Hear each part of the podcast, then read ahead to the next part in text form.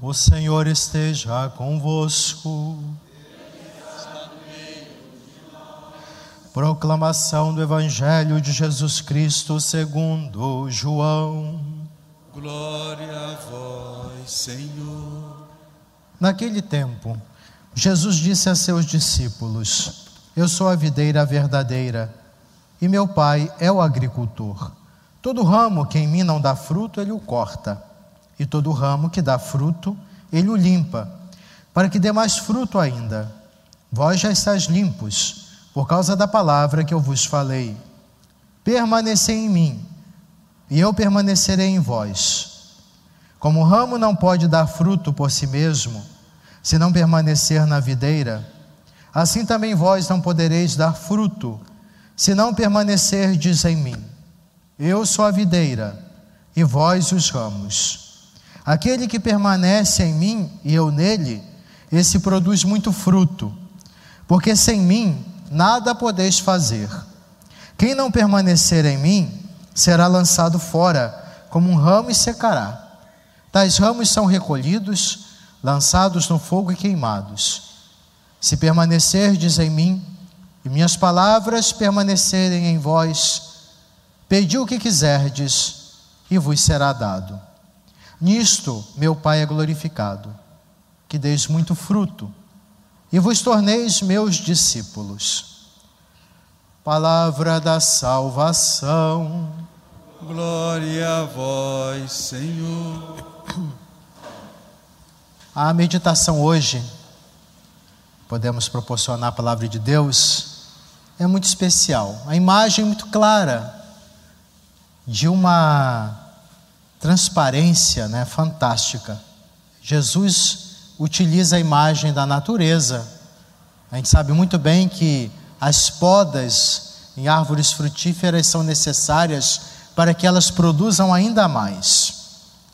Nos chama então a imagem que apresenta Jesus da videira e dos ramos, a importância da relação com Ele, permanecer com Ele e permitir. Quando Deus vai pedagogicamente para o nosso bem, fazendo algumas podas necessárias para o nosso crescimento, que podemos relacionar com situações difíceis que precisamos enfrentar para amadurecer, aceitar a prova, a correção. São momentos importantes para um, uma vivência um aprofundamento maior na fé.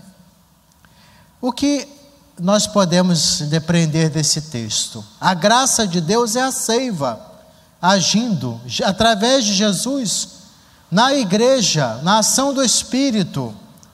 E recebendo essa graça, os frutos acontecem. Porque o ramo por si só nada pode fazer. Nós também nada podemos sem o Senhor, a obra é dele. Tudo vem do Senhor e devolvemos a Ele na nossa fidelidade. Nada nos pertence. A graça pertence ao Senhor, o dom é do Senhor, a salvação vem do Senhor, o respirar é obra dele, tudo pertence a Ele. E assim, e assim mesmo, o Senhor, na Sua misericórdia, que nos criou, sempre se importa conosco, quer que permaneçamos com Ele, para que tenhamos vida e vida em plenitude. Permanecer em Cristo é não abandonar os compromissos batismais. A vida nova em Cristo. O caminho da conversão, que são as podas necessárias dos, de partes dos ramos que são inúteis e só atrapalham, só rouba a nossa energia. É a, o que a natureza nos ensina. Vai sugando as energias, os ramos que são inúteis. Então é o pecado que estamos apegados, certos vícios, atitudes que nos impedem de crescer e progredir. É inútil, tira, rouba a nossa energia, nos impede de progredir e crescer, de produzir ainda mais frutos. Deus nos dá talento através da seiva da graça dele e às vezes não permitimos que estamos apegados a coisas antigas, velhas que não têm valor. Então Jesus nos exorta a permanecer com Ele, a nos apegar aos compromissos do Evangelho, não do mundo, a nossa vivência batismal autêntica. Então, permanecer em Cristo é, é permanecer no seu amor, é acolher a graça, o amor dele em nossa vida, que significa a seiva, a ação do Espírito Santo. Que não coloquemos obstáculos para que a graça de Deus haja em nós, é a nossa autossuficiência, ramo velho, o orgulho, a vaidade, nossos apegos, indiferença, atitudes essas que só atrapalham o nosso crescimento. Permita, vamos cortar, por mais difícil que seja, tudo isso. Uma autorreflexão, um exame de consciência é fundamental. O que, que está me impedindo de que a graça de Deus possa agir poderosamente em minha vida? Porque a graça tem sua força por, por si só, mas o Senhor, Ele respeita nossas escolhas, nossa liberdade. Vamos permanecer no Senhor e evitar tudo que possa nos separar dele. Tem algo que nos separa do Senhor? Ah, mas eu vou à igreja, vou à missa, eu rezo. Mas pode ter algumas coisas que estamos tão apegados, precisamos nos libertar. É difícil, mas é necessário para o nosso crescimento. Então, meus irmãos e irmãs, sejamos ramos que produzem frutos, no sentido de permanecer no amor de Cristo e às vezes, permanecer no amor de Cristo é saber carregar a cruz, como Cristo nos ensinou pelo próprio exemplo dele. Recordando, gente faz um, um link, né, uma relação com algumas passagens bíblicas, quando Jesus ele fala: Quem não carregar a sua cruz não é digno de mim. Quando ele nos alerta sobre as lutas, as perseguições, os desafios, as bem-aventuranças mesmo que é a carta magna dos cristãos diz isso. Bem-aventurados que forem perseguidos, humilhados, etc., por causa de mim, alegrai-vos e exultai-vos. Então, esse permanecer no Cristo é carregar a cruz, é não ficar apegado a coisas que nos atrapalham, é tornar-se adulto, amadurecer, produzir frutos de boas obras. O carregar a cruz, às vezes, é tentar é buscar renunciar, como eu disse, a coisas que estamos tão acostumados, habituados, mas que não são coisas boas para nós. É uma caminhada, essa experiência nossa de encontro com o Senhor, é a caminhada no deserto, como o povo de Israel, rumo à terra prometida, na experiência da libertação. Acontecem alguns recuos, quando começamos diante das. porque é, é um caminho exigente, às vezes choramos o passado das cebolas do Egito, ou seja, das coisas que eram sedutoras, mas nos amarravam, nos aprisionavam, mas é como, como no, o povo de Israel no, no deserto, queremos voltar à antiga vida. E o Senhor nos propõe uma vida nova, transformada, libertada pela graça dEle. E só nesse caminhar, não, não voltar atrás, não olhar para trás. A imagem na, na, no livro do Gênesis, da mulher de Ló, que olhou para trás e virou uma estátua de sal, simbolicamente é o seguinte: quem olha para trás fica paralisado, não avança, não cresce, não procura caminhar, viver a sua fé autenticamente. Então, caminhar é, é estar preparado para ser podado deixar-se podar para eliminar os brotos supérfluos, parasitários, desejos desordenados, apegos, coisas inúteis, mágoas, ressentimentos, vitimismos, possessividades. A gente sabe que a nossa vida é de muita luta até o último suspiro de lutar contra tudo isso. Todos nós temos essa tentação da possessividade, da vaidade, do apego, do, do individualismo, cada um pensando em si mesmo. Somos assim, mas não precisamos continuar assim. Aliás, até melhor a reflexão, não é que somos assim. Nos deixamos levar por essa mentalidade, porque nós fomos criados à imagem e semelhança de Deus. Não precisamos continuar dessa forma. Deixemos-nos ser podados. E assim as energias que recebemos da graça do Senhor nos leva ao crescimento. Aceitando que o Senhor corte os ramos secos, inúteis, que compromete o nosso amadurecimento. Mas se continuarmos aferrados a certas mentalidades, ideias, que não, que não, não nos ajudam em nosso crescimento, nada adianta. Continuaremos apegados, incapazes de enxergar melhor, de escutar o Senhor que nos chama, medrosos, que aí leva a paralisia, porque o medo é diferente do temor de Deus. O temor de Deus é tudo nos empenhar para não decepcionar o nosso Deus que nos ama tanto. Então, reconhecer o tempo da poda, acolher esse tempo de maturação, de luta, de provação também é importante para que possamos enfrentar todos os desafios da vida mais amadurecidos. Claro que diante do sofrimento, da provação, das dificuldades, é, as reações são as mais diversas. Às vezes não estamos preparados, tomamos atitudes precipitadas, reagimos desordenadamente.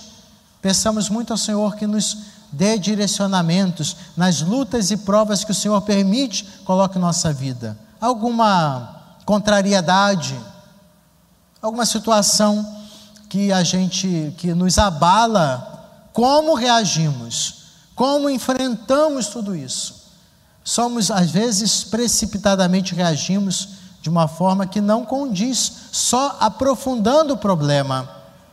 Se nós todos nós nos empenhássemos nas situações, nos turbilhões, das tempestades da vida, pudéssemos fazer como Jesus, serenidade de espírito, reflexi, reflexão, não agir intempestivamente.